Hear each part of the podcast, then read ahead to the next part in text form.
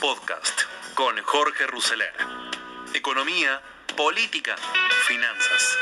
Todo lo que necesitas saber para tomar las mejores decisiones.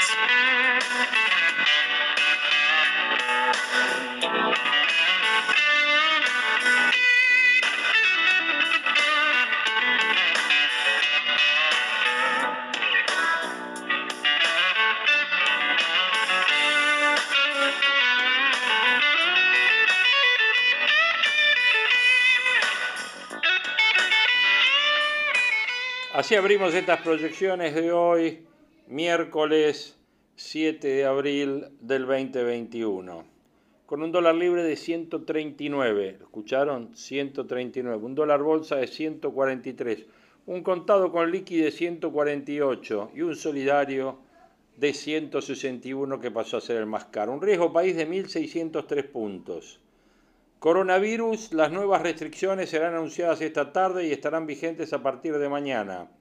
El decreto presidencial incluirá restricciones a la circulación nocturna y la suspensión de viajes de egresados, entre otras medidas pensadas para combatir la segunda ola del COVID-19. Después del escándalo, el gobierno bonaerense rectificó y reanudó la vacunación en el Estadio de La Plata uno de los temas por ver. Se suspenderán todos los viajes de egresados y van a reducir el aforo a los restaurantes. Vamos a resistir, fue la respuesta de Patricia Bullrich a las nuevas medidas que anunciará el gobierno.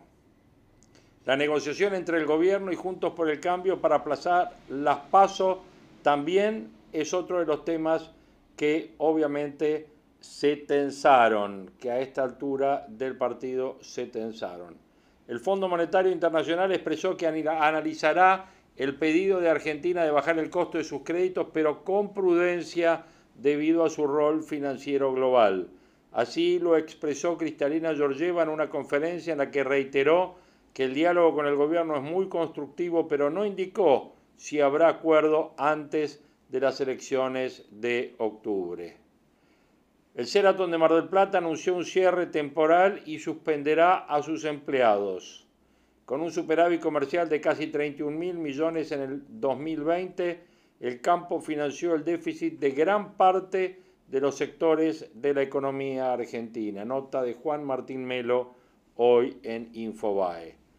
Conforman la Mesa Nacional del Litio para promover el empleo y la inversión de ese recurso minero. Un conflicto sindical mantiene paralizado a uno de los puertos de Rosario.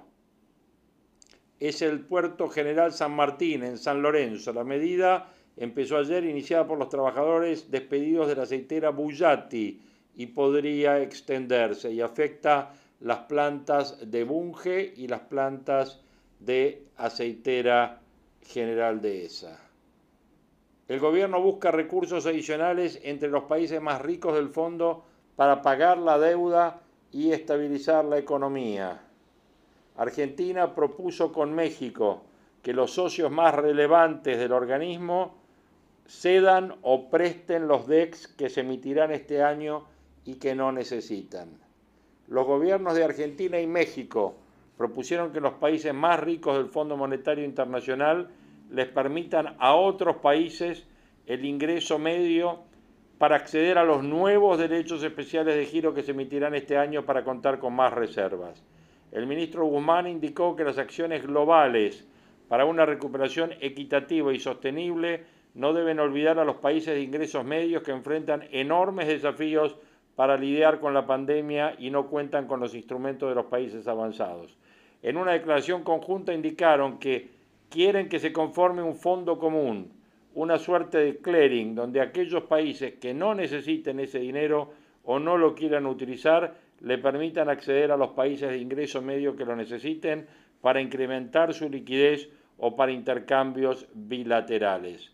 La intención es que los países que no necesiten los recursos generados por la emisión del fondo los presten a gobiernos como la Argentina. Ambos países a través de este comunicado buscan coordinar medidas para impulsar que haya mayor liquidez en los países de ingresos medios mediante la redistribución de los derechos especiales de giro que los otros países no necesitan. Se trata de una declaración conjunta sobre una recuperación rápida, inclusiva y sostenible a la que se habrían sumado Brasil, Canadá y España según las fuentes.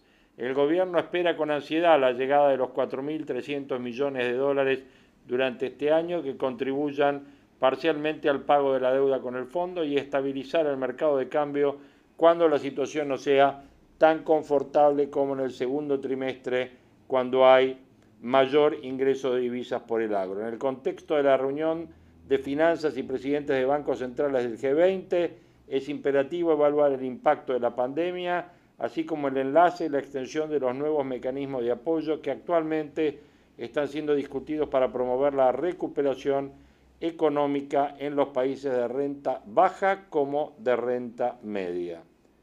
El crecimiento global de los niveles de endeudamiento en prácticamente todos los países es una consecuencia directa de la pandemia, tanto por el aumento del gasto público como para promover estímulos económicos, así como consecuencia de la disminución sustancial de los ingresos. Esta situación plantea diversos escenarios. Para algunos países con tasas de interés históricamente bajas o negativas la situación no ha sido desafiante. Para los países más pobres obtuvieron apoyo de la comunidad internacional a través de esta iniciativa de suspensión del servicio de deuda y recientemente a través de esta nueva asignación de derechos especiales de giro. Sin embargo, entre estos dos extremos se encuentran olvidados los países de renta media, cuyo desafío no presenta un problema menor, dado que representan el 75% de la población mundial y el 62% de los pobres del mundo. El Banco Mundial estima que 120 millones de personas volvieron a caer en pobreza extrema en el 2020 y se espera que la mayor parte de estos nuevos pobres extremos del mundo, 94 millones aproximadamente, provengan de estos países de ingreso medio. Los países de ingresos medios suelen tener a veces de forma intermitente acceso a los mercados de capitales, pero no a tasas bajas, aunque en el último año la mayoría de los países de la región se endeudó a tasas muy bajas, salvo la Argentina. Por ello, es crucial considerar nuevos mecanismos a través de los cuales los nuevos derechos especiales de giro proporcionalmente asignados puedan beneficiar a los países de renta media que los necesitan. Es crucial considerar nuevos mecanismos a través de los cuales los DEX proporcionalmente asignados puedan beneficiar a los países de renta media que los necesitan. También pidieron analizar, sin descartar mecanismos bilaterales o de otro tipo para hacer uso de la próxima asignación de los DEX, la posibilidad de crear un fondo específico en el seno de las instituciones financieras internacionales que favorezca una reestructuración más ordenada de la deuda de los países en dificultades o la mejora en las condiciones de financiación. Bueno, un tema nuevo que el gobierno ha planteado con México y que seguramente se va a estar discutiendo dentro del G20. Algunos de los temas. Otro de los temas económicos que estamos viendo, obviamente el tema de la pandemia es un tema importante. El tema de la pandemia es un tema importante, ultiman el DNU y es inminente el anuncio de las nuevas restricciones. ¿Qué más tenemos por acá? El dólar contado con liquidación coquetea con los 150 pesos mientras el blue se mantiene como el más barato del mercado. Paritaria de Comercio 2021 empiezan a discutir salarios para más de 1.2 millón de trabajadores. El dólar blue se mantiene en los mínimos de los últimos seis meses. ¿Cómo golpeará la segunda ola a la economía argentina y al escenario mundial? Nota de Salvador de Estéfano y el fondo analiza el pedido de Argentina de bajar el costo de sus créditos. Algunos de los temas que obviamente son tapa en este día, en este miércoles 7 de abril. Miércoles 7 de abril, que uno de los temas más importantes que ha tenido en términos de eh, ronda política, digamos así, para ponerlo en esos términos, ha sido el tema de las PASO más allá de lo que ha sido los duros eh, y, difíciles eh, negociaciones eh, en las posturas con el tema de las restricciones. obviamente, eso es un tema que ya dijimos que se va a estar tocando en un DNU que se calcula que saldrá esta tarde. Pero hay chispazos entre el gobierno y la oposición por la reunión por las PASO. Bueno, este tema de las PASO lo van a estar escuchando ustedes en una nota que Marcelo Longobardi le hizo a eh, Eduardo Van der Koy, donde hasta Van der Koy pone en duda la existencia y la realización de las PASO. Escúchenlo porque vale la pena. Y después van a estar mm, escuchando una nota muy interesante ah, después de los, de los títulos principales del día. Eh, en la apertura del programa de José del Río de anoche de Mesa Chica, una nota con el doctor Conrado Stoll, con Claudio Suchovicki y José del Río. Van a estar ustedes eh, viendo y analizando y escuchando todo lo que tiene que ver con el impacto que la segunda ola puede tener en la economía. Eso me parece que es muy relevante y lo van a estar teniendo todo eso en esta edición de Proyecciones 2021 de hoy miércoles. Así que ya tuvieron los títulos, van a tener más títulos, van a tener eh, notas y van a tener opinión, todo dentro de este programa de proyecciones de hoy de posponer las pasos por razones sanitarias, como adujo el ministro del Interior Guado de Pedro, poseería, según el autor del artículo, el señor Van der Koy, muchos costados débiles, sobre todo cuando desde el punto de, desde el propio Frente de Todos, perdón, afloran otras propuestas. La de Sergio Massa, por caso. El titular de la Cámara de Diputados aconsejó realizar las pasos y las generales el mismo día. ¿eh? Em, también se amparó en la pandemia, que sirve para todo. Eh, el posible corrimiento de las PASO encierra una especulación política. Y ahora vamos a preguntarle a Eduardo Van der Koy cuál es esa especulación política. Y en un punto de su artículo dice que el gobierno enfrenta obstáculos que no había calculado. La eficacia de las vacunas disponibles, Sputnik V de Rusia y Sinopharm de China, es relativa para evitar los contagios.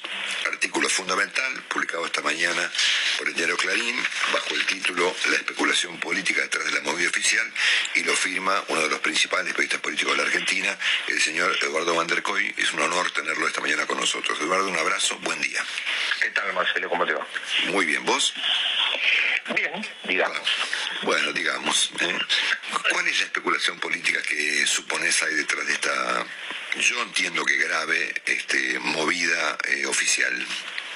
yo creo que la especulación es bastante, en un punto, eh, es bastante lineal y es que, mm, a ver, yo hago una propuesta eh, especulando con que la situación pueda mejorar y eso es un punto de discusión porque yo quiero saber qué puede eh, qué podría mejorar de agosto para septiembre y de octubre para noviembre.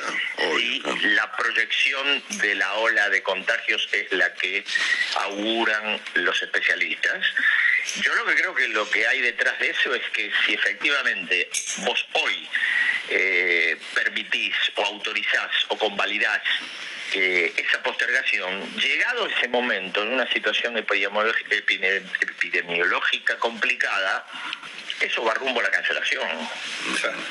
Eh, y digo, si uno si uno supusiera que esta es una idea de hoy, esta es una idea del año pasado, de los gobernadores con el presidente. claro. Cuando las elecciones estaban lejísimos, faltaba un año, no se sabía qué iba a pasar todavía con la evolución de la pandemia, con la segunda ola, con la tercera, y ya se planteó esta discusión. Es decir, yo tengo derecho a suponer que hay primariamente un interés político, una especulación política, que se utilice la pandemia como se utiliza para todo, eh, para justificar el pedido de eh, postergación un, mes. La verdad es que es difícil entenderlo. Eh, digo, bueno, bueno, está bien, puede ser que, eh, que sea un argumento, pero me parece que no es un argumento válido y que para lo que hace es enmascarar una maniobra distinta o por lo menos eh, especulada de esa manera que cuando llegue el septiembre o el noviembre, el septiembre sobre todo porque hablamos de las pasos, el gobierno verá en qué situación está para maniobrar de qué forma. Por eso eh, creo que la, la propuesta que hizo ayer, que en verdad no fue una propuesta, porque eso es lo que dice Junto por el Cambio, bueno, que vaya al Congreso la haga y vemos. Eh, lo que lo que dijo ayer el ministro Guado Pedro eh, indudablemente eh, está bajo un, un, halo de sospecha, ¿no? De sospecha en términos políticos estoy hablando, ¿no? sin duda. Este, ¿Y vos crees que, por qué crees que habría cambiado de opinión? Entiendo que Máximo Kirchner o la Cámpora, que planteaban lo contrario eh, hasta hace poco tiempo, ellos reclamaban la, celebración de las primarias bajo un argumento comprensible, pretendían competir con los eh, jefes del peronismo bonaerense. Sí, yo creo que yo creo que que ahí el cambio tiene que ver con que el crecimiento eh, es el objetivo que tiene la Cámpora, sobre todo en la provincia de Buenos Aires, pero frente al riesgo de que eh, el crecimiento sea neutralizado por la posibilidad de una mala elección, prefieren, prefieren evitar la mala elección. Y claramente, y esto se demuestra en las pocas y pobres pasos que ha tenido la Argentina, claramente las veces que las pasos se utilizaron eh, correctamente fueron utilizadas para la oposición y le sirvieron a la oposición. Nunca al oficialismo. por eso mucho menos mucho menos a, un oficialismo, en este caso como el peronismo o el kirchnerismo, cuya afición por resolver eh, en términos de competencia democrática las candidaturas está a la vista, es bastante, bastante ejivo, ¿no? Sí, sí, por eso la oposición reclama que se hagan las pasos. Exactamente, sí, sí, sí, sí, exactamente. Pues, digo, la experiencia del, del 2015 fue una demostración. Digo, Macri ganó por las pasos. Y perdió por las pasos. Y perdió, por, las y perdió por las pasos. Sí, sí, pero ah. es cierto, eh, también es cierto que el número final nos sorprendió a todos. Sí, sí, claro. Eh, Vos incluís en esta, en esta observación tan interesante respecto de las movidas políticas detrás de este intento de corrimiento electoral, que a mí, me, a mí personalmente, no, no, no es una opinión personal, a mí me resulta que a esta altura del partido que Argentina postergue elecciones generales es una luz amarilla en el camino de la democracia argentina. Dicho eso, vos incluís eh, dudas respecto de la eficacia de la vacunación que está aplicando hoy la Argentina y que por supuesto te las tengo, las comparto contigo y de hecho hay datos aún peores esta mañana de otras vacunas chinas bastante menos efectivas que las que se utilizan en Argentina. Bueno, eh, no lo puedo decir yo, pues sería una falta de, de seriedad hablar de algo que no sé, solo eh, que uno está acostumbrado, como estás vos, eh, a consultar diariamente con gente especializada. digo, yo hablaba el otro día con el doctor Roberto de Vaga, eh, y él explicaba que, eh, la, por ejemplo, en el caso del Sputnik, viendo, el, viendo lo que sucedió con el presidente de la Nación, eh, y que aparentemente Rusia está muy interesada en, saber qué pasó porque pidió todos los estudios y desde, desde la Casa Rosada se los enviaron. Lo que lo que lo que lo que explicaba el doctor dice bueno vos haces, en el caso de Sputnik, vos haces una experiencia que puede ser eh, eh, con buena cantidad de gente, en fase 1, en fase 2, en fase 3, pero la haces en un determinado eh, circuito geográfico, con una determinada composición genética, con una determinada composición étnica, bajo determinadas condiciones y ese virus, a lo mejor en África o en Sudamérica, se comporta de otra manera. Ese anticuerpo, no virus, ese anticuerpo. Y puede ocurrir. Entonces, ahí es donde se discute, eh, bueno, hasta qué punto eh, las vacunas de las que dispone Argentina, que son muy pocas además, lo grave de todo esto es que AstraZeneca está teniendo problemas y Argentina tiene comprometida una dosis de eh, compra de vacunas, ya tiene 218 mil que le mandó el Fondo COVAX. Y tiene eh, otro, otro lote millonario eh, comprometido. y cuando vos repasás lo que está pasando, lo que está sucediendo en, países que le aplican, en Europa sobre todo, eh, además de, los, de, algunos casos que no está corroborado que tengan una relación directa de trombosis por la aplicación de la vacuna, lo que genera es una desconfianza en la gente que no se le quiere aplicar. Entonces, si vos tenés una vacuna china de eh, eficacia relativa, que de todos modos dicen los expertos que es superior a la que tiene Chile, en este caso, de las dos chinas, la que la Sinopharm es un poco más eficiente que la Sinovac, que es la que tiene Chile. Eh, si tenés la Sputnik que te genera una primera gran duda, pues, bueno, el presidente tenía las dos vacunas, generó, y esto es información, generó un tercio más de anticuerpos que el promedio que, eh, que genera normalmente la vacuna, porque eso lo estudió el estudio el Instituto Gamaleya en Moscú, teniendo los resultados del, presidente, eh, y así todo se contagió. Sí, sí, claro. Entonces, la, la, defensa sanitaria que tiene Argentina en términos de vacunas es pobre. Muy pobre, exactamente. No hablemos de la campaña, ese es otro tema. Sí, sí, sí, Pero el, el producto en sí mismo que tiene la Argentina es pobre. Sí, sí. Te agrego un elemento más a este análisis, eh, Eduardo, que es el hecho de que la política esté discutiendo las PASO o eh, los asuntos judiciales de la señora Kirchner, este, etcétera, muestran también una, una suerte de, bueno, de desconexión con la realidad, ¿no? Con un país que está, como vos bien marcas esta mañana, preocupado por la pobreza y por el virus. Eh, sí, a ver, que marca una desconexión no hay duda. Creo que puede haber también en este caso eh, la especulación de que justamente como la gente está tan, eh, tan eh, absorbida por el drama de la pandemia y la pobreza, el gobierno o el kirchnerismo aproveche para hacer todo lo que hace. Yo la verdad que anoche vi un reportaje al viceministro de Justicia Claro, vos escuchás eso y decís, bueno, viven en otro país, viven en otro planeta, pues ya no es un problema de la Argentina, la pandemia, ¿no? Sí, sí, sí, totalmente. Te hago una última. Eh, ¿Cuál es el Estado, cuál crees que es el Estado político hoy, si cabe el término, del presidente Fernández?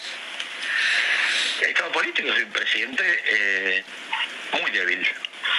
Eh, muy condicionado por no solamente por lo por lo que es el, liderazgo natural de Cristina Fernández, sino además por una organización que creo que va eh, o tiene el objetivo, después hablar que ver si lo cumple, tiene claramente el objetivo de subsumir al peronismo dentro de esa estructura. Que es la cámpora, claramente. Totalmente. El eh, señor Eduardo Van der con nosotros, un, eh, un lujo tenerte estos minutos. Te mandamos todos aquí desde Radio Mito un gran abrazo. Eh, formuló un pronóstico, no se arriesgó a proyectarla por ahí para no contradecir al ministro, pero estamos claros que ya nadie cree en la inflación del 29, excepto el pobre ministro Guzmán que lo sigue repitiendo. Ayer, eh, tal como, lo comentamos temprano y como lo reiteró recién Willy, se ha flexibilizado el cepo para casos inviables, lo cual me resulta totalmente estúpido, ¿no es cierto? Pero bueno, recuerdo que el, el presidente Fernández, cuando no era el presidente, había repetido que el cepo impedía la salida de dólares y también la entrada de los mismos, con lo cual el presidente tiene claro, obviamente, que este formato de la Argentina es inviable y mientras exista el cepo no hay ninguna posibilidad de que pase nada importante. Ayer se anunció eh, una suerte de incentivo para aquellas compañías que inviertan más de 100 millones de dólares, puedan ser dos o tres, alguna automotriz, alguna compañía energética eventualmente, este, y, de, hacerlo podrán disponer del 20% de los dólares generados por su trabajo, ¿eh? por las exportaciones incrementales. Y esto, por supuesto, es para algún caso específico que no se animaron a nombrar, ¿no es cierto? ¿Eh? Pero son parches, ¿no es cierto?, que no sirven para mucho. Esto ocurre al mismo tiempo que el, presidente lo, lo, lo explicó ayer, dijo, Argentina no tiene más espacio para la especulación y tiene un espacio inmenso para el desarrollo productivo, lo cual todo el mundo sabe que eso no es así en este momento, ¿no? Y que hay que aclarar un montón de cosas, hay que acordar con el fondo, hay que bajar la inflación, hay que tener un plan, no sé, bueno, el, plan, el plan para llegar a las elecciones con el dólar quieto se basa en la especulación financiera. Obviamente, iba a decir eso, que obviamente la especulación que el presidente denuncia está ocurriendo con los bonos que emite el propio gobierno, ¿no? que son una timba fenomenal, con una tasa de interés exorbitante, contra un dólar planchado. Willy, digo, ¿es correcto lo que digo o no? Así es, obviamente, desde luego. Sí, se lo llamó, se le ha dado varios nombres. En Argentina, el efecto no, el efecto no sé cuánto, que si te acordás que se le, ha, se le ha nombrado el plan otoño, como lo llamó nuestro amigo Fernández Canedo, bueno, lo que sea. Pensá que la cantidad de LELIC que hay hoy en el mercado es el triple de la que había durante la administración Macri. También el dólar se fue al triple, ¿no? Bueno, muy bien, así que bueno, nada, una, una inflación elevada y estos proyectos de atenuación muy parciales del cepo bajo el argumento de que la especulación se va a terminar, que no tienen mayor sentido. Mientras tanto, Falabella ha terminado de cerrar su operación en la Argentina. En las próximas semanas ya las tres últimas sucursales de Falabella estarán cerradas, en las de Rosario, Unicenter y la calle Florida. Ayer la, la Cámara de Comercio Argentino-Norteamericana ha presentado un reclamo al gobierno muy significativo respecto de que los precios congelados y los costos que aumentan son incompatibles. Eso es básicamente lo que han dicho, ¿no? Así que bueno, veremos cómo sigue la historia. Bueno, después tenemos al ministro del Interior, Guado de Pedro, que ha reiterado que por la pandemia, es decir, por razones de carácter sanitario, eh, mejor que las elecciones primarias se hagan en septiembre y que también se posterguen las elecciones generales. ¿no? Sergio Massa, al menos 60 días, dijo. Eh, a ver, eh, Sergio Massa había planteado la unificación de las dos elecciones para formularlas de modo simultáneo y hacer un enchastre significativo con las mismas, y ahora De Pedro sugiere la postergación de las dos elecciones para septiembre u octubre, eventualmente las primarias, y no sé, para noviembre o diciembre las elecciones generales. Ya a mí me resulta un toqueteo muy peligroso, ¿eh? sobre todo considerando que de acá a septiembre o octubre vaya uno a saber, ¿no es cierto?, en qué estado está la Argentina, ¿no? En materia epidemiológica. Si consideramos los proyectos vacunatorios que ha presentado el gobierno, no debiera haber ningún inconveniente. ¿eh? Pero bueno, veremos. Em, eh, la, la justicia, un tribunal oral federal número 5 le ha devuelto a la familia Kirchner, a la señora Kirchner y sus hijos, el control de los famosos hoteles del sur y de unas 30 inmuebles que estaban bajo intervención judicial. No tengo nada que objetar al respecto, ni conozco la materia, pero sí, permítame decirle que la señora Kirchner sigue creyendo que su problemática personal es el centro del universo, siendo que ayer pidió televisar su pedido de anulación de juicio oral por el pacto con Irán, es decir, que ya va a ser un planteo judicial, aunque ya ha sido absuelta por la historia, digamos, por lo tanto no sé eh, por qué se preocupa tanto, pero quiere eh, una audiencia pública televisada eh, para este fundamentar su pedido de anulación del juicio por el tema de Irán al, bajo el argumento de que los jueces que deben tratar el asunto se habían reunido con Macri. O sea, sigue eh, digamos, avanzando la tesis de la mesa de entradas. Esto es como el, ministro de Justicia eh, se agenció de la, de mesa de, de, los registros de mesa de entrada de Olivos y de la Casa Rosada. Esto resulta ser un argumento para anular causa de la relevancia y la magnitud del pacto de la Argentina con Irán. Em, la señora Kirchner sigue sin calibrar, me parece a mí, me parece, lo que está pasando en la Argentina. yo no creo que haya mucha preocupación hoy en los argentinos por ver por televisión su descargo respecto del asunto. ¿eh? Pero bueno, eh, evidentemente eh, gran parte de su actividad política se concentra obviamente en sí misma. hablando de la señora Kirchner y de sus amigos, a mí me pareció muy importante la historia ocurrida ayer alrededor del caso del señor Alexei Navalny, el eh, principal opositor que había registrado hasta ahora el presidente Putin, que ayer ya consagró su formato de reelección prácticamente por los próximos 15 años, ¿eh? Eh, y que tiene detenido a este principal rival llamado Alexei Navalny, que fue, bueno, envenenado, fracasó el envenenamiento, fue, se fue a Alemania, en Alemania se recuperó, dos de los médicos que lo atendieron en Omsk, en Rusia, curiosamente murieron de manera imprevista y el señor eh, Navalny terminó detenido y sometido a algún nivel de torturas este, eh, con el formato de no permitirle dormir de manera corrida. Los eh, funcionarios de la cárcel y otros funcionarios políticos de Rusia explicaron que este no era una tortura, sino un método para controlar que el señor Navalny estuviera bien, ¿no es cierto? para chequear su, estado correcto, lo despertaban cada hora, hora y media, ¿no es cierto? Bueno, ocurrido esto, el hombre se enfermó y eh, ayer tenía o anteayer síntomas visibles de coronavirus, ¿eh? fiebre, dolor muscular, problemas respiratorios. Entonces un grupo de médicos intentó eh, verificar su estado de salud, acompañados por varios periodistas, incluyendo el corresponsal de la cadena CNN en, en Moscú, el señor Matthew Chance.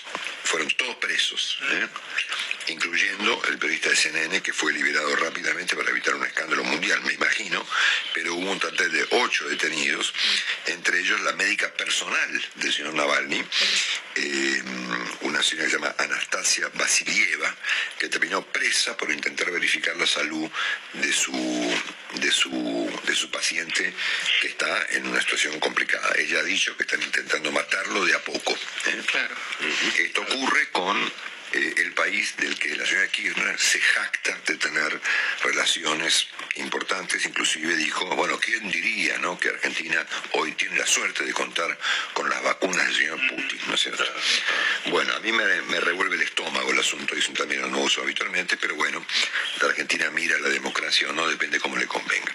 De paso les cuento que hay muchas dudas respecto de una de las vacunas chinas, ¿eh? en un reporte que recibí hoy temprano cuya fuente por el momento voy a...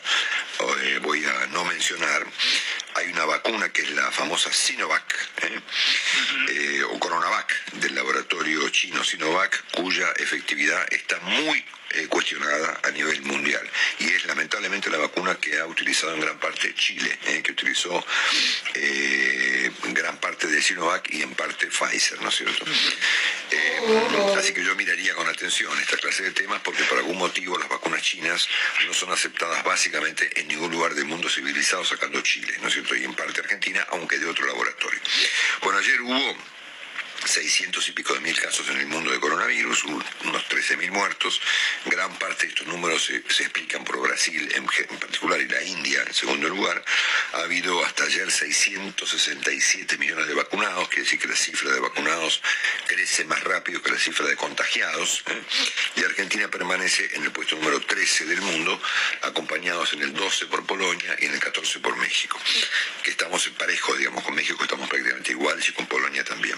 Ayer este récord en que ha quedado obviamente en un manto de sospechas, porque por supuesto el número de 20.800 casos con eh, una duplicación de los testeos ha arrojado más sospechas que certezas respecto de la cantidad de casos que estarían ocurriendo en, Argentina. Em, y hay también otro debate, además del tema de los testeos, por el nivel de ocupación de camas de la epitensiva, donde los eh, actores principales no se ponen de acuerdo respecto de cuánto nivel de ocupación hay o no y cuánto nivel de ocupación de esas camas están eh, utilizadas por pacientes no de coronavirus, sino de otras cosas, ¿no es cierto?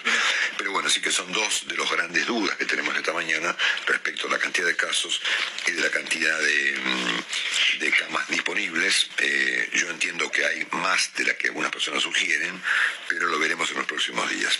Ayer Argentina fue el eh, cuarto o quinto país del mundo en cantidad de casos. India, Brasil, Estados Unidos y Turquía nos han superado y Uruguay es el país que más tasa de aumento ha registrado ayer, no, no cantidad de casos, por supuesto, sino tasa de contagio eh, en el mundo entero. Brasil, una tragedia, con 4.200 muertos. Cuba también con un, con un rebrote significativo eh, y un descenso notable en el caso de los de cinco países europeos, obviamente Gran Bretaña fuera ya de esta lista, Alemania, Francia, Italia y España, con este niveles de por debajo de los 10.000 casos por día.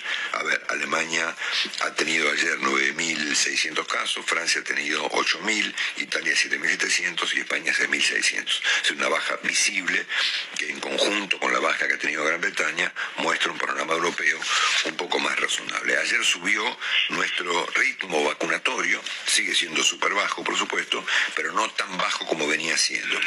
Eh, ayer eh, entiendo que fueron vacunadas unas 130 mil personas, ponele, siendo que veníamos con un promedio de 60 y pico mil, el promedio ha subido a 78 mil, que sigue siendo, por supuesto, paupérrimo, pero finalmente ha subido un poquito. Ayer la doctora Bisotti no logró en el Parlamento precisar ni cuándo ni cuántas vacunas van a llegar a la Argentina y por supuesto seguimos dependiendo del fondo COVAX, de los rusos, de los chinos y eventualmente ahora del hecho de que em, el, ah, el, gobierno norteamericano destrabó la exportación de algunos productos que van a facilitar que se completen en México la producción de las vacunas de AstraZeneca y puedan volver a la Argentina unas 900.000 dosis. La doctora Bisotti pidió ayer una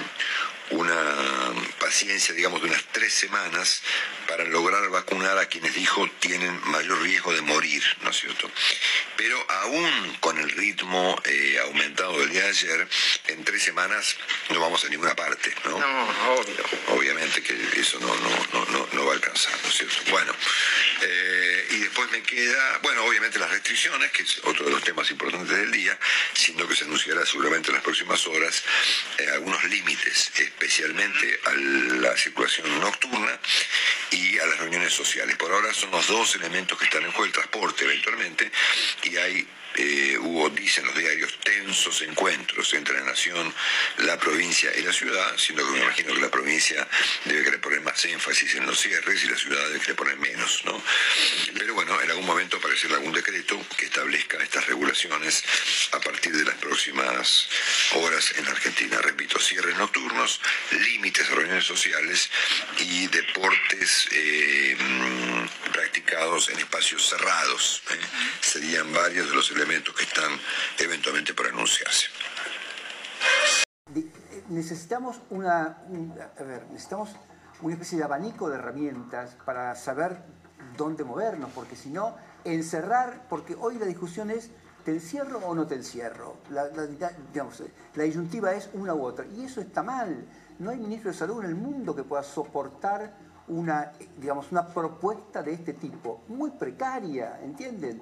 Pero yo creo que tienen la intencionalidad política de meter miedo, claramente. En lugar de contarnos la realidad y tratar de arreglar este caos que estamos describiendo desde hace una hora, lo que hacen es, no, no, no, no, hermano, vos, no, te, voy a encerrar. Hoy veíamos los números 20.870 casos. Eh, Conrado, ¿cuándo se va a ver la cifra de Semana Santa? Eh, esa cifra va a tardar un par de semanas, lo mismo que la mortalidad hoy 160, 270, ayer va a tardar unas semanas en aumentar lamentablemente ese número. Pero el número de casos de hoy es 40.000.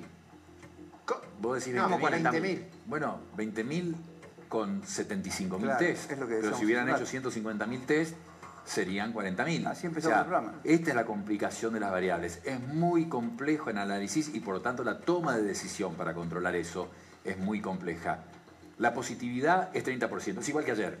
Es más, hoy es un poquito menos que ayer. El número absoluto es mucho mayor, impacta más. Pero la positividad es un poquito menor.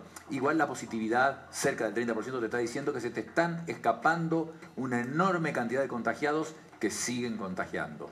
El problema de testeo que decía Claudio Sim Y la cola... Eh, ah, perdón, para completar, discúlpame. no, no, al contrario, al contrario. Pero eh, quiero contar esto.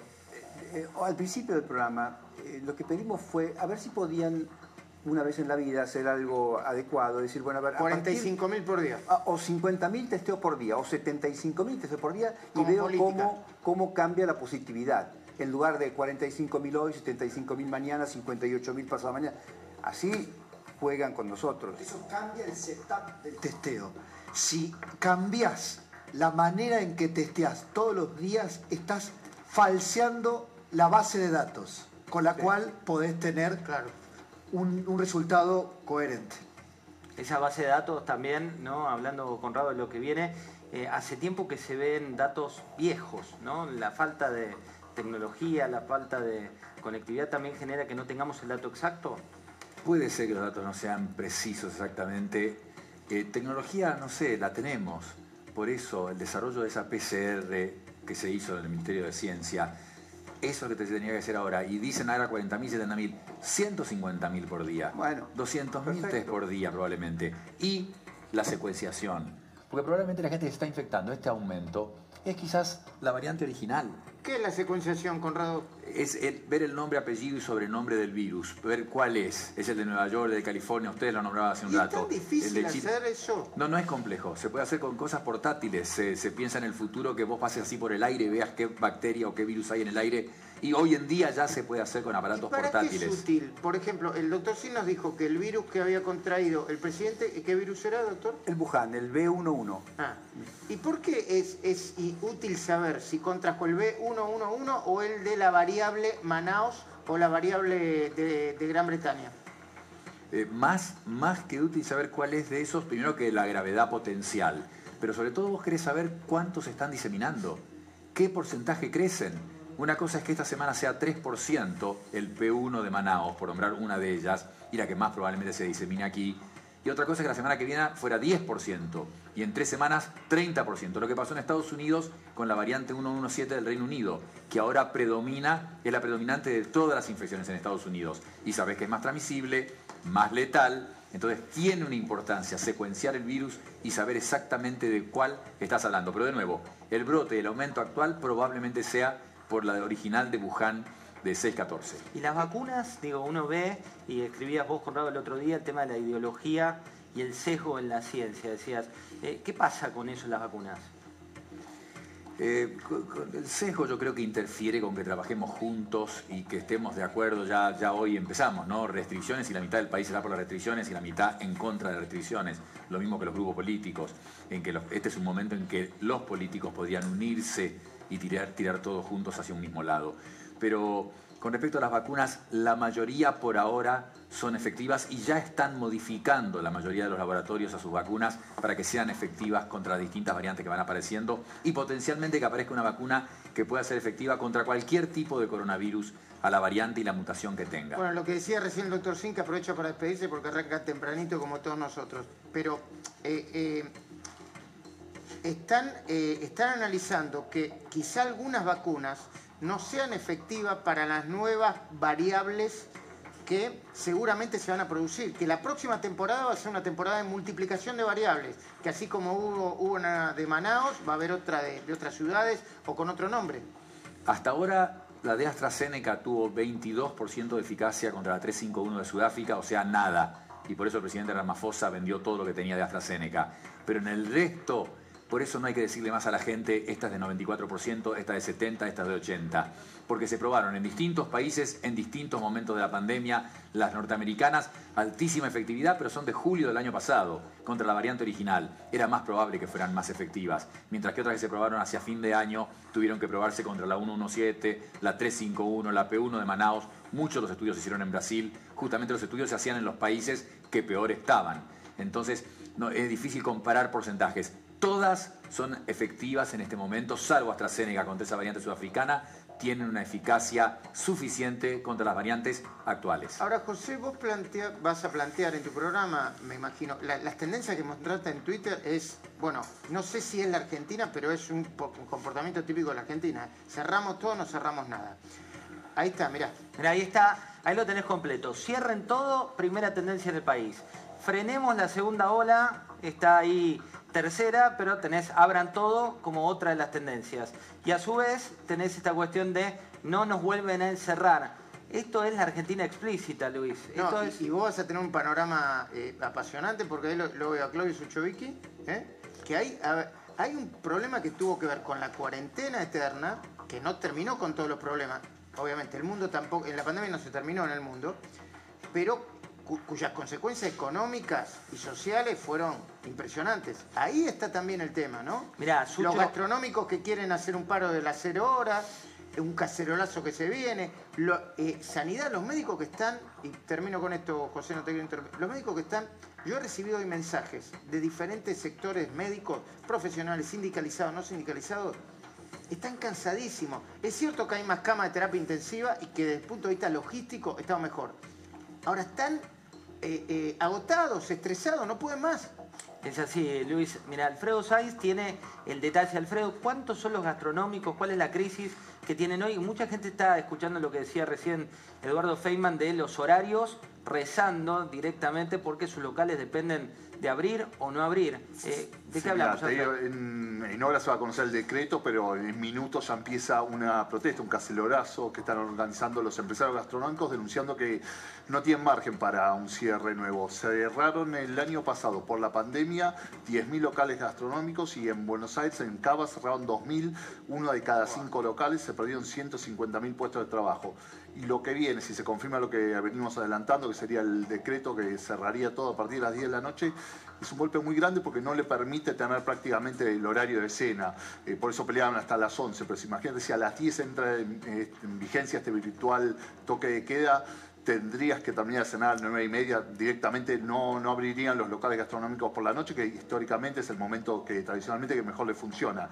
No hay margen, pero parece que se viene, digamos, la situación. Y hay que hablar de los médicos y los enfermeros y el personal de la salud que siguen la trinchera, ¿eh? No, yo, a ver, no es un recurso renovable, o por lo menos no, eh, está mal que lo diga, no es un recurso renovable. No sé si me estoy metiendo en términos económicos, pero, pero eh, eh a mí me contaban casos de, eh, especialistas intensivistas, se dicen, ¿no? Sí. Que tienen un estrés, Conrado, vos lo debes tienen un estrés eh, eh, muy difícil de sostener, con cuadros depresivos, mucha gente que trabaja en el sector privado y en el sector público. Muchos trabajan en el sector privado y en el sector público, ¿no?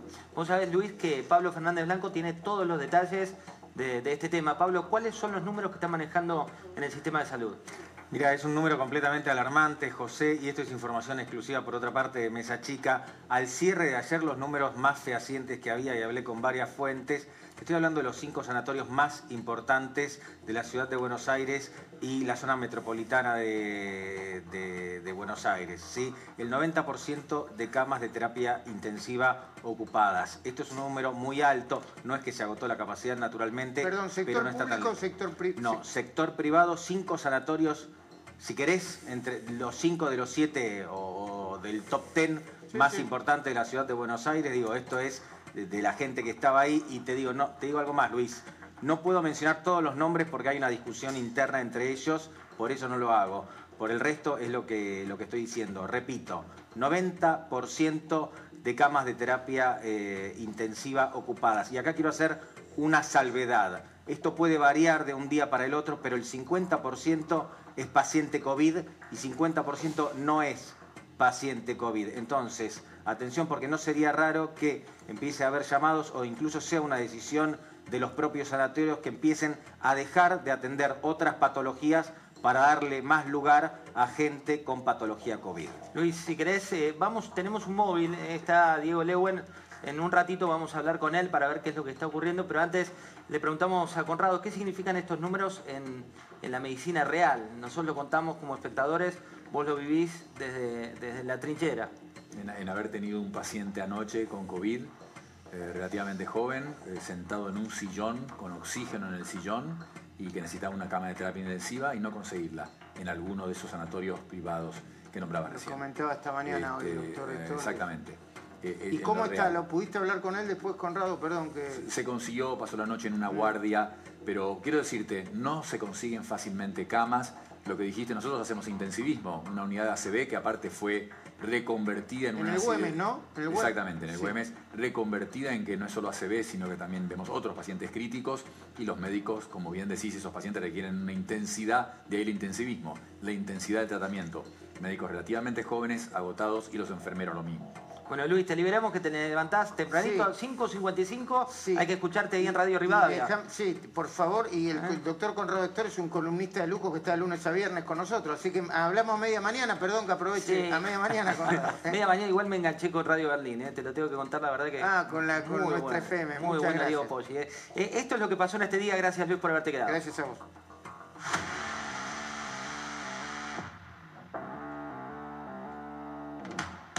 Con este aumento sostenido eh, y acelerado del número de casos, donde la segunda ola ya es un hecho. Nuestro sistema de salud no es el sistema de salud de marzo de 2020 y es un equipo de salud que está muy cansado.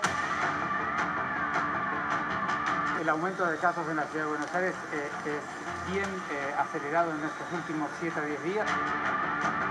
Con eh, acuerdo de las fuerzas políticas que evite la realización de las pasos. Ni creo que sea razonable que haya unas pasos. Es que yo lo estaba pasando realmente muy mal.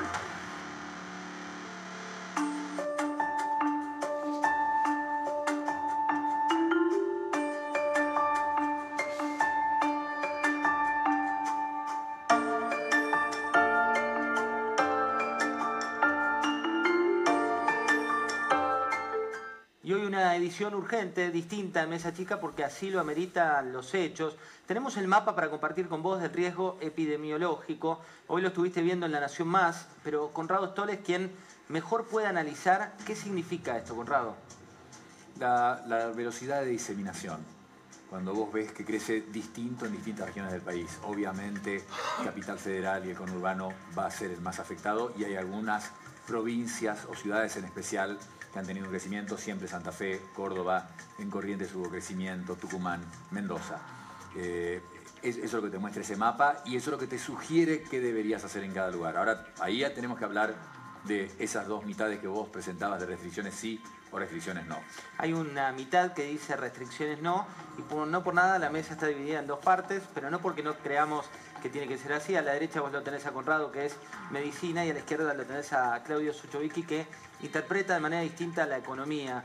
Eh, Sucho, vos dijiste nos quedamos sin fichas en, este póker, eh, y ahora entra la economía.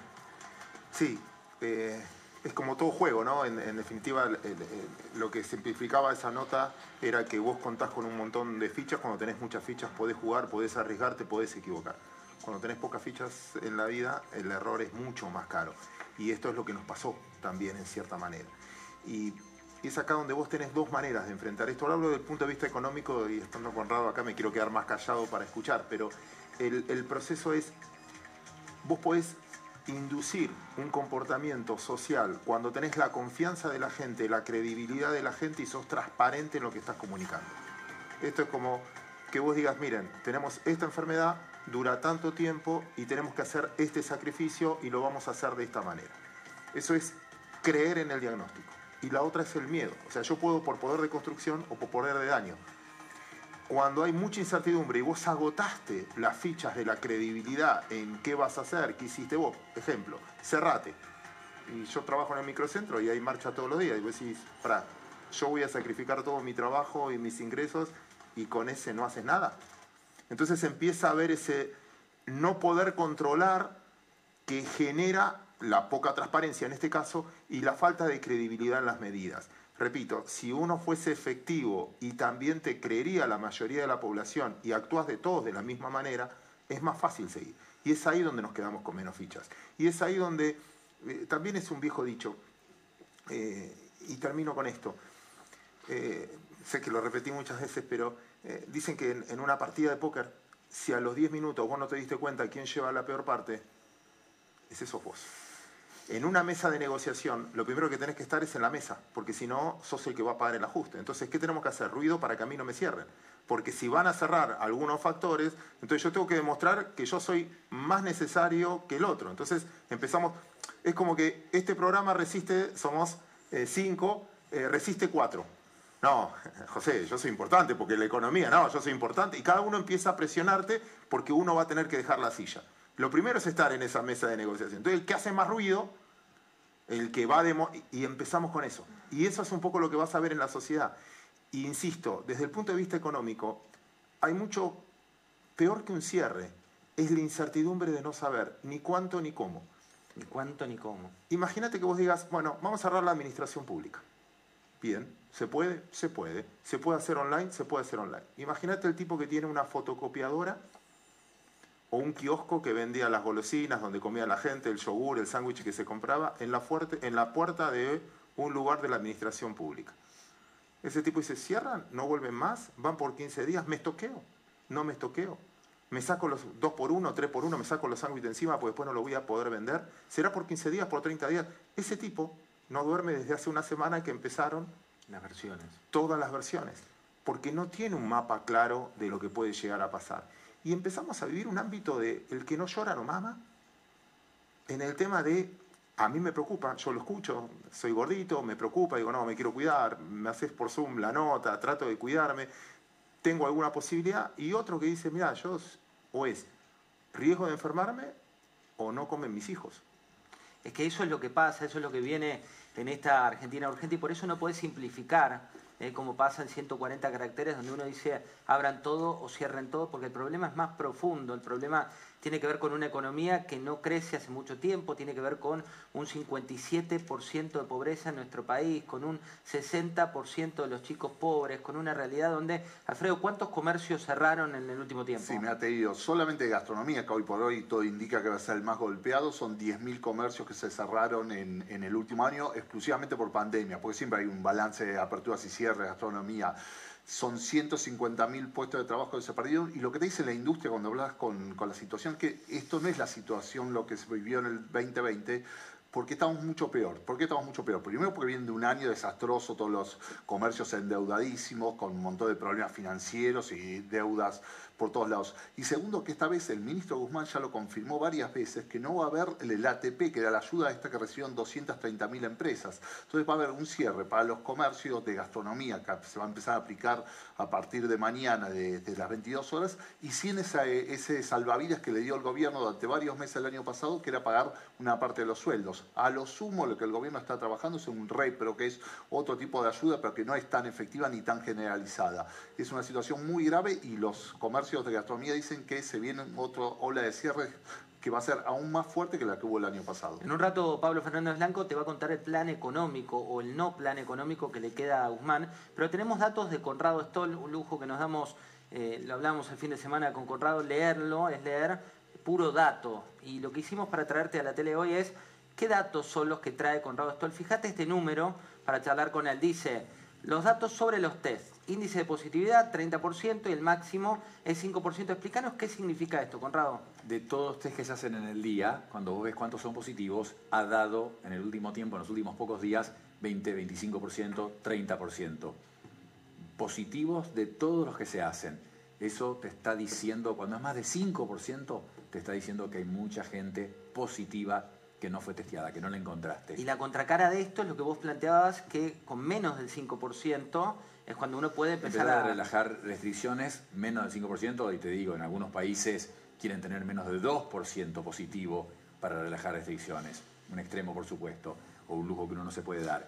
Pero, pero más de 15 es, sabes que hay mucha gente contagiada que no estás identificando. Ahí tenemos otro dato que tiene que ver con la contagiosidad. Dice, aumenta la gente terapia de 30 a 50 años sin enfermedades. ¿Qué significa esto? Eh, tomada para el extremo, Porto Alegre.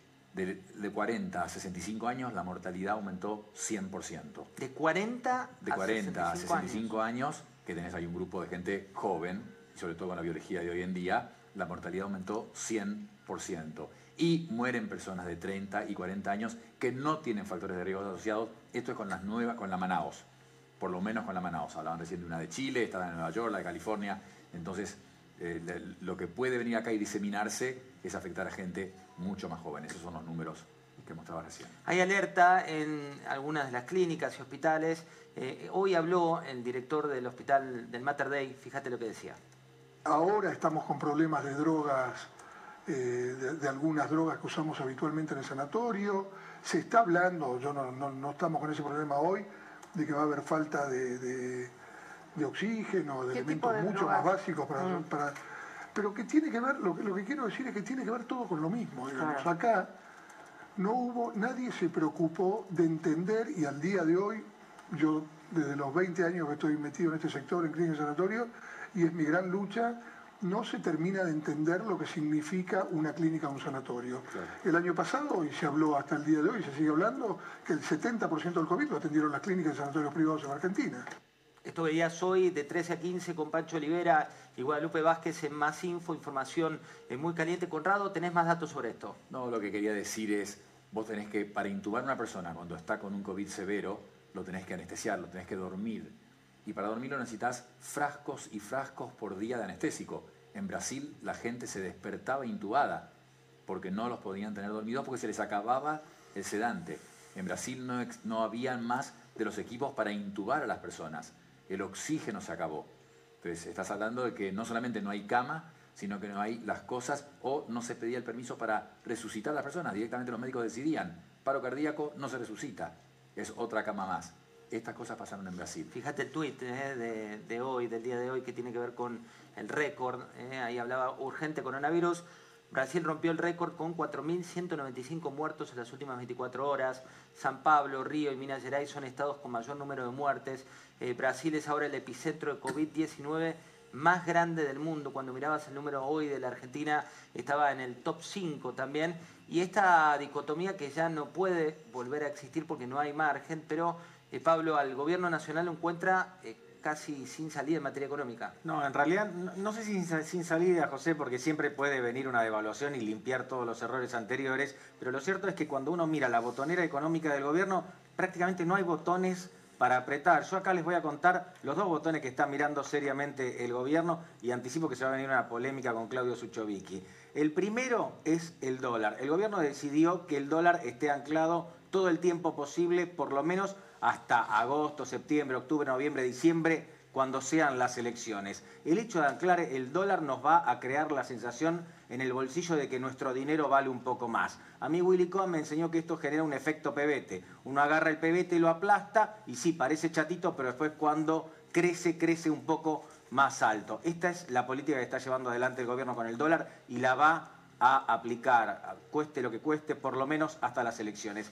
Y la segunda, que es novedosa, una más, es esta sensación de que se bajan impuestos en la Argentina. Vos sabés que la gestión de Alberto Fernández aumentó o, cambió, o creó por lo menos en total, en realidad 14 impuestos. Pero ahora vemos con, llega con este discurso de alivio fiscal donde baja ganancias y supuestamente también baja ganancias para las empresas, pero sin que eso implique un costo para el Estado. Entonces alguien está poniendo esa plata. ¿Quién lo va a poner? Muy probablemente las empresas. Sucho, hablando del efecto PBT, la teoría de Willy que las hemos vivido en redacciones y por eso nos, nos divierte tanto y lo queremos tanto a Willy, eh, ese efecto PBT con, con el dólar, eh, ¿es hoy un dato menor, digo, al lado de los problemas que tenemos en la economía? Lo vas a pagar en el tiempo. Lo que están haciendo es bastante claro y creo que es explícito, porque lo anunciaron. En esto sí fueron bastante transparentes. Eh, vos tuviste una muy buena cosecha y muy buenos precios. El gobierno compró muchos dólares. Desde principio de año lleva comprado más o menos 4 mil millones de dólares. Pero les está vendiendo contado con liquidación. Entonces, compra de contado y vende de contado, contado con liquidación. Está bajando esa paridad. Están controlando el tipo de cambio. Pero vos fíjate que compraron 4 mil millones de dólares, pero las reservas no crecieron. ¿Qué significa? Es como que vos te empieces a gastar los ahorros, empieces a vivir mejor gastando los ahorros. Tenés una sensación de que estás más estable y mejor. Pero el día de mañana, cuando ya no tengas esa cosecha, el día de mañana, cuando no tengas esos precios, te quedaste sin los ahorros. O sea, agotaste algo. Y eso lo vas a ver tarde o temprano. El, ejemplo que siempre doy al, al respecto es, si vos tenés un auto con cuatro tipos empujándolo de atrás, Decís, ¿anda el auto?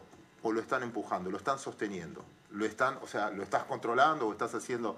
Decís, si lo dejan de empujar, ¿funciona el auto? Si vos dejás de intervenir la economía, si vos dejás de intervenir el tipo de cambio, si vos dejás de eh, intervenir las importaciones, porque no estás dejando importar, supongo que una de las partes de lo que pasa también en medicina es que también tenés cerradas importaciones. Cuando todo eso lo tenés regulado, insisto, ¿Anda el auto o es porque está sobreintervenido? A mi juicio está sobreintervenido. Cuando lo dejes de intervenir, Willy Cohen tendrá razón. Es otra teoría de, de, PBT, pero vamos a la teoría científica y la realidad. Eh, Conrado, sí. Primero, pon en contexto un número que acabas de decir. 4.200 muertes en un día en Brasil. ¿Sabes qué es eso? No. En contexto, la mitad de todas las muertes que ocurrieron en el mundo.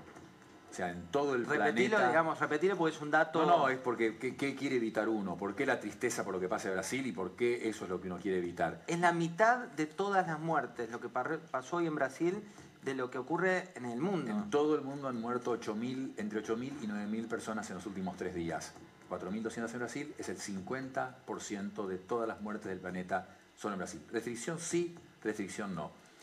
José, para controlar la hipertensión arterial, que es una causa de muerte importantísima en el planeta, ¿vos creés que si prohibimos la venta de sal, controlamos la presión arterial, la hipertensión? No. No, para Hay nada. que hacer muchas cosas. ¿Podríamos controlar la hipertensión si no le tomamos la presión a la gente? Imposible. No sabes qué presión tienen, no los podés tratar. Entonces, esto es lo mismo. ¿Qué, las restricciones. ya las hicimos. Es un déjà vu. Es, exactamente lo del año pasado y llegamos a 56.000 muertes. Algo parecido, la restricción a la noche, el no salir a comer. Tenemos que apelar a la responsabilidad de la gente. Hablaban del blindar abril. Eso lo, tomé de Uruguay. Apelemos a la responsabilidad de la gente. Hoy venía en la Panamericana y yo pensaba, ¿cuántos de estos autos realmente tienen que salir? De estas personas. ¿Cuántas necesitan salir? Entonces, las empresas, las fábricas, todas tienen protocolos para protección del, protección del contagio. Eso es fundamental. Esas personas pueden salir y personas ir a trabajar, incluso en los restaurantes, bares, etc. Tenés que restringir al que no tiene que salir, apelar a la conciencia individual, a la responsabilidad individual y que no salgan las personas que no deben salir. Pero El uno año- ve, veía fiestas clandestinas, veías eh, un futbolista, unos futbolistas muy famosos también en otra fiesta, ves un boliche que abre con 900 personas. Eh, ¿Por qué se da esa inconsciencia? Bueno, primero es el a mí no me va a pasar, que funciona la neurociencia fantásticamente en el cerebro humano, siempre es a mí no me va a pasar. Mucha gente sigue sin creer en la gravedad de este problema y eso es inevitable, pero ahí sí tiene que estar el Estado e impedir que eso ocurra. Después, aplicar los protocolos, hacer que se apliquen esos protocolos, no estoy seguro. El año pasado, ahora, a ver, hagamos de cuenta que hoy es la misma fecha de hoy, 2020. Entonces yo te digo, pero no lo sabíamos, por supuesto, José. Estuvimos juntos, de hecho, hablando del barbijo. El doctor Pero- Tapaboca, el lo doctor bautizaron Tapabo- por el mundo. doctor Tapaboca. ¿Eh? Pero, pero, pero ese día yo te habría dicho, José, e- ese aislamiento del 19 de marzo a medianoche, siete semanas, que no salga nadie, y ¿sabes qué? Se acaba la pandemia. Es lo que hizo Nueva Zelanda. Y se acabó la pandemia. Eran siete semanas. ¿Iba a caer el PBI cuánto? Claudio nos puede decir, todos ustedes lo saben. Iba a caer bastante, pero nada comparado con lo que pasó. Ahora, no sabíamos que era así. Ahora, ahora es- no podemos hacerlo. Mientras tanto, la política eh, parece ver otra película. Hoy, si uno mira los tweets que ocurrían hace un rato, estaba por un lado el comunicado de Juntos por el Cambio, donde decía todo tiene que estar abierto, y por otro la contracara de ministros y mismo del gobernador Kisilov, enojado con Juntos por el Cambio y aprovechando la situación política para pegarle, en este caso, al macrismo. Luis Juez, buenas noches. ¿Qué tal? ¿Qué tal, José? ¿Cómo le va? ¿Por qué la política está debatiendo en cuestiones que parecen más electoralistas que la cuestión de fondo? Porque quien te convoca no lo hace a partir de, de una estadística, de un aprendizaje, de una autocrítica, lo hace a partir de, de querer repetir la misma medicina que no dio resultado. Entonces no, no es una locura decirle, ¿en serio que vamos a hacer lo mismo? ¿Estás seguro que, vamos a repetir el mismo escenario para terminar con 55 mil muertos? No, no, aprendimos nada, pasó un año y no aprendimos nada. Yo, este, digo, este de vu, decimos, volvemos al tema de los testeos y toda cuestión, no aprendimos nada. O sea, se murieron 50.000 tipos en un país, tomamos decisiones horribles, le, dimos la misma cucharada de- de- de medicina a todos los pacientes con distintos diagnósticos. Yo vengo de la provincia de Córdoba, por ejemplo, hubo cuatro o cinco meses donde no hubo un solo caso en un montón de pueblos de COVID. Sin embargo, el tratamiento era como si fuera la matanza. Porque Mirá, el DNU decía, es así, y si vos te corres, no aprendimos nada. Y entonces digo, si te convocan, lo, lo lógico, lo ideal sería decir, che, bueno, veamos cómo el tema, veamos cómo lo vamos a manejar. El tema del transporte, el lugar donde mayor nivel de contagio, durante meses hablaban del tema. Bueno, uno, se- uno piensa, bueno, la, nación adquirió más colectivos, las provincias compraron colectivos, los municipios eh, hemos, ampliado la, oferta para el transporte pasajero, no, nada. No aprendimos nada. Y, la verdad que lo que se viene es complicado. A ver, lo que aprendimos, y al menos eso parece ser, y te vamos a pedir los datos científicos, Conrado, como, como siempre, es que las escuelas que estuvieron cerradas y la presencialidad eh, fue una vergüenza el año pasado, eh, este año están abiertas. ¿Y qué resultado tienen las escuelas? Ningún problema. Realmente la diseminación en los colegios es muy baja. La ciudad lo tiene calculado, es, creo que era menos del 1%. Hay estudios de Suecia, de Estados Unidos. Realmente no aumenta el contagio ni entre los maestros, ni entre los familiares de los maestros, ni en los padres de los chicos. Son bajos diseminadores. No tendría que suspenderse eso. Solamente Macron lo hizo ahora, tienen un problema. Llega un momento que la matemática te dice, tenés que cerrar pero, pero estoy de acuerdo. Eh, ¿Podría uno restringir algo asociado a otras cosas? Vos me hablaste de la diplomacia de las vacunas. Eh, tantos vuelos a Moscú. ¿Cuántos vuelos se hicieron a Washington para comprarle a Estados Unidos las vacunas que le sobran? ¿Cuántos vuelos a la oficina del señor Burla de Pfizer, del CEO de Johnson Johnson, del de Novavax? ¿Cuántos vuelos a esos lugares para comprar esas vacunas y no quedarnos solo con Rusia y China. Conrado, eh, vos hablabas el año pasado, me acuerdo cuando estabas en, el programa nuestro, que siete semanas esto se paraba. Ahora el gobierno está anunciando un decreto que este virtual toque de queda dos o tres semanas. ¿Alcanzan dos o tres semanas o se va a venir dentro de 15 días una extensión como ya lo vimos el año pasado? No, no, perdóname, yo no estaría de acuerdo, eh, por lo que yo decía recién, solo cerrar no tiene sentido. No, no va a pasar lo mismo que el año pasado. O sea, no vamos a controlar la diseminación del virus. En lo de las siete semanas te pongo el ejemplo de Jacinda Arden, primera ministra de Nueva Zelanda, que cerró estrictamente siete semanas. Islandia, países, Taiwán o, o países de, de Oriente, de Oriente. Pero no, no, acá no, no, te es diría que hay una semana, dos semanas o tres semanas. No va a pasar, porque no, no, no se va a poder hacer el cierre estricto que se debería hacer, es imposible. El cierre estricto que, se, que cortó la pandemia al principio de la pandemia en ciertos países.